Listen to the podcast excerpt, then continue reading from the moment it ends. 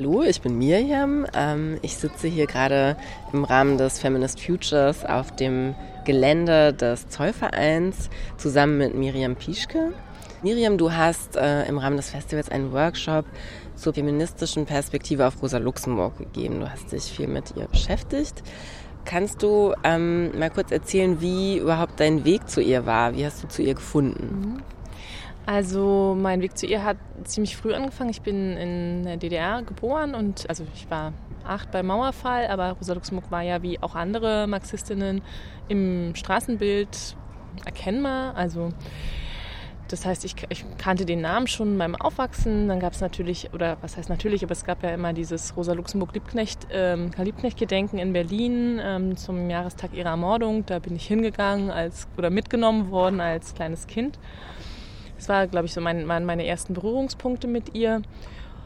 Und dann, ähm, interessanterweise nach der Wende, hat die Schule, auf die ich gegangen bin, sich in Rosa-Luxemburg-Schule umbenannt, ähm, weil die Eltern ähm, und Lehrerinnen und Schülerinnen dieser Schule das wichtig fanden, sich nach einer ähm, Person zu benennen oder die Schule nach einer Person zu benennen, die für den demokratischen Sozialismus steht. Unsere Schulsekretärin hat immer erzählt, dass wenn sie in irgendwie in Schulen in Westdeutschland angerufen hat, dann kam oft zur Direktion, ach, ist ja interessant, dass Sie noch so heißen dürfen. Und dann meinte sie immer, wir heißen jetzt erst so und aus gutem Grunde. Und dann habe ich Politikwissenschaft studiert an einem relativ linken Institut. Also wir hatten marxistische Theorieseminare auch, aber auch da vor allen Dingen über Männer und zumindest in der Zeit, in ich, der ich da studiert habe, nichts zu Rosa Luxemburg. Und es hat mich immer so ein bisschen geärgert und ich habe mich auch über mich selbst geärgert, dass ich mich nicht mit ihr beschäftige. Und dann habe ich erst zum Ende meines Studiums ähm, entschieden, so jetzt, jetzt mache ich das einfach mal, jetzt fange ich mal an, mich mit ihr zu beschäftigen, mit ihrem Werk zu beschäftigen. Dann habe ich zusammen mit einer Freundin als Lehrbeauftragte angefangen, äh, Seminare zur politischen Theorie Rosa Luxemburgs zu geben. Und in dieser gemeinsamen Auseinandersetzung und Beschäftigung, was waren da so die Momente, wo du das Gefühl hast, ah, das hat irgendwie Leute fasziniert oder gepackt oder vielleicht sogar auch dich ähm, besonders gefesselt? Mhm. Also für mich war das so, als ich angefangen habe, ihre Texte zu lesen, da war ich erstmal total beeindruckt, wie toll die sich lesen lassen. Also mit für mich wenigen Ausnahmen. Es gibt ein paar Texte, die fallen mir schwer zu lesen, aber die meisten Texte von ihr finde ich ein Riesenvergnügen zu lesen. Es macht einfach Spaß. Und da drin steckt total viel für mich. Also jedes Mal, wenn ich einen Text lese, den ich eigentlich auch schon kenne, entdecke ich plötzlich wieder ganz neue Sachen. Und ich glaube, was, was ähm, wofür Luxemburg für viele schon steht, ist für so eine, eine Idee von einem demokratischen Sozialismus. Also dass Sozialismus nur sein kann, wenn er demokratisch ist und Demokratie nur sein kann, wenn sie sozialistisch ist. Ich glaube, für diese, das zusammenzudenken, steht für viele Menschen Rosa Luxemburg. Ähm, genau, für eine Idee von einem Verhältnis von Parteiführung zu Parteimitgliedschaft oder wie es bei ihr heißt, Masse und Führung in ihren Worten, was eben nicht hierarchisch ist. Dafür steht sie, glaube ich, für viele. Und könntest du einen konkreten Aspekt herausgreifen, der dir ja eine spezielle Perspektive auf gegenwärtige politische Verhältnisse ermöglicht hat mhm. oder da besonders erhellend war? Also meine Lieblingsschrift von ihr ist Massenstreik Partei und Gewerkschaft heißt die Gewerkschaft oder Gewerkschaften, weiß ich gerade gar nicht. Ähm, das hat sie geschrieben unter dem Eindruck der russischen Revolution. 1905 ist sie losgegangen und Luxemburg hat sich an der Revolution beteiligt. Sie ist nach Warschau gefahren, hat sich an revolutionären Auseinandersetzungen beteiligt und hat auch sehr genau beobachtet, was passiert da eigentlich in dieser Zeit. Und diese Beobachtungen sind in diese Schrift eingeflossen. Und da geht es eben sehr stark die Frage von, was ich gerade schon sagte, das Verhältnis von Masse und Führung und auch, wie funktioniert Lernen über Strategie, über Taktik, aber auch ähm, sozusagen gemeinsames kollektives Lernen, ein Suchen von einem Weg in diesen Prozessen, wie funktioniert das? Und sie macht dazu einen Vorschlag, den finde ich sehr konkret, andere finden ihn nicht konkret genug wo es ihr aber vor allen Dingen darum geht, wie während der Revolution gemeinsam gelernt wird. Sie sagt, es gibt eben kein, das ähm, führt sie auch nochmal aus in ihrer Schrift dann zu der anderen russischen Revolution, die wir meist so als die russische Revolution kennen. Und da heißt die Schrift auch die russische Revolution. Da sagt sie das auch nochmal.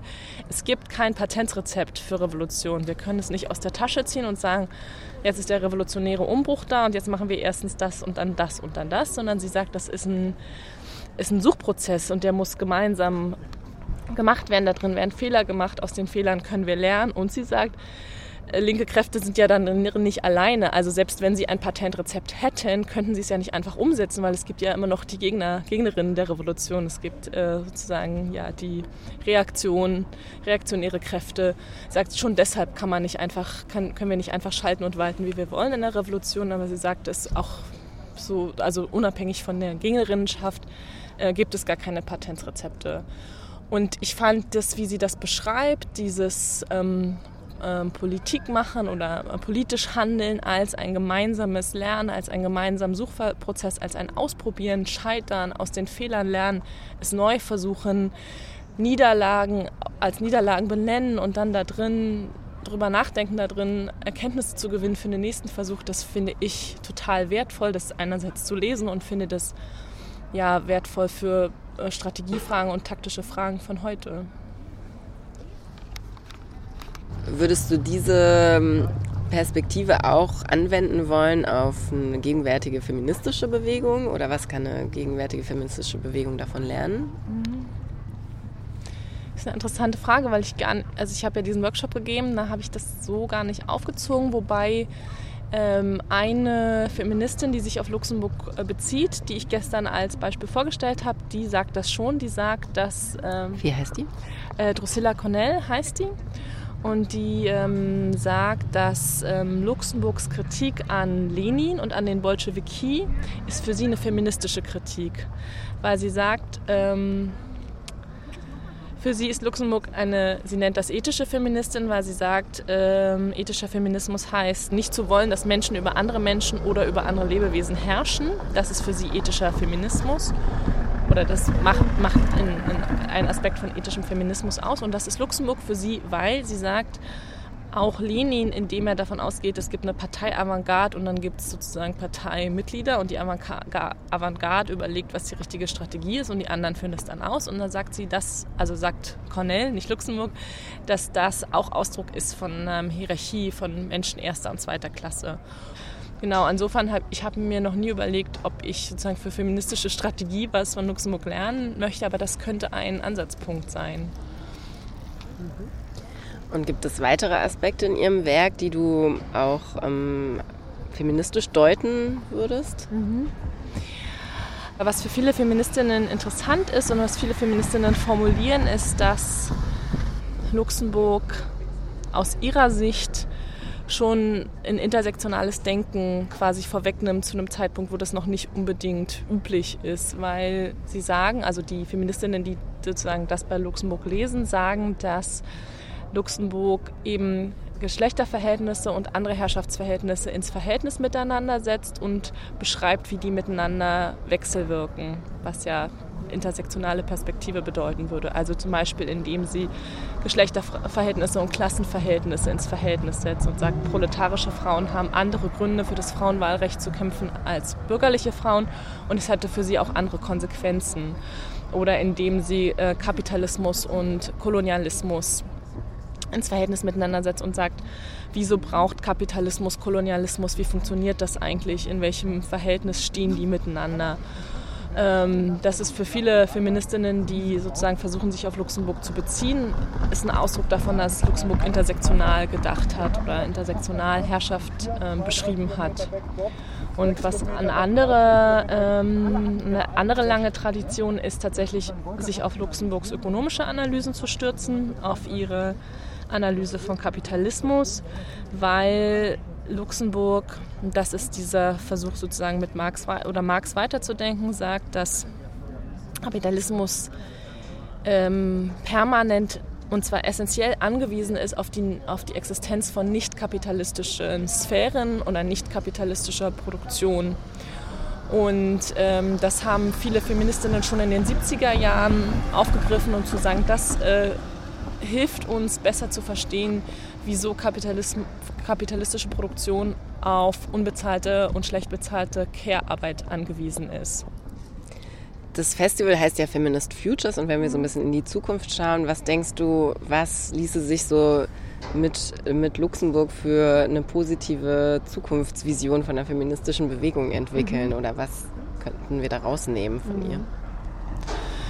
Rosa Luxemburg hat ja in Bezug oder unter Berufung auf Engels gesagt, ähm, sozusagen für die Zukunft, das ist entweder Sozialismus oder Barbarei. Und sie hat aber auch gesagt, das ist nicht automatisch. Also es kann in beide Richtungen gehen. Es kann Barbarei werden oder Sozialismus. Sozialismus wird es, wenn wir darum kämpfen. Ähm, und ähm, ich würde sagen, also für mich ist sozusagen ein Feminismus oder ich wünsche mir einen feministischen Sozialismus oder einen sozialistischen Feminismus, ähm, einen nicht rassistischen ähm, Feminismus, einen nicht rassistischen Sozialismus, einen ökologischen Sozialismus, einen ökologischen Feminismus. Und ähm, mit Luxemburg würde ich sagen, ähm, wir haben eine Chance, dass das passiert, wenn wir darum kämpfen. Und wenn wir nicht darum kämpfen, dann droht Barbarei. Und das finde ich einerseits, das kann manchmal lähmen oder, oder Angst machen oder, oder ähm, entmutigen, so eine Perspektive, aber mich ermutigt das total. Und ich finde, also hier mit irgendwie 2000 Frauen zusammen oder 2000 Teilnehmenden, darunter viele, viele sehr coole Frauen mit Sternchen, ähm, mich ermutigt das total. Und ich denke, wir sind richtig viele, die darum kämpfen, dass es nicht Barbarei wird. Und das finde ich richtig toll. Dankeschön. Gerne.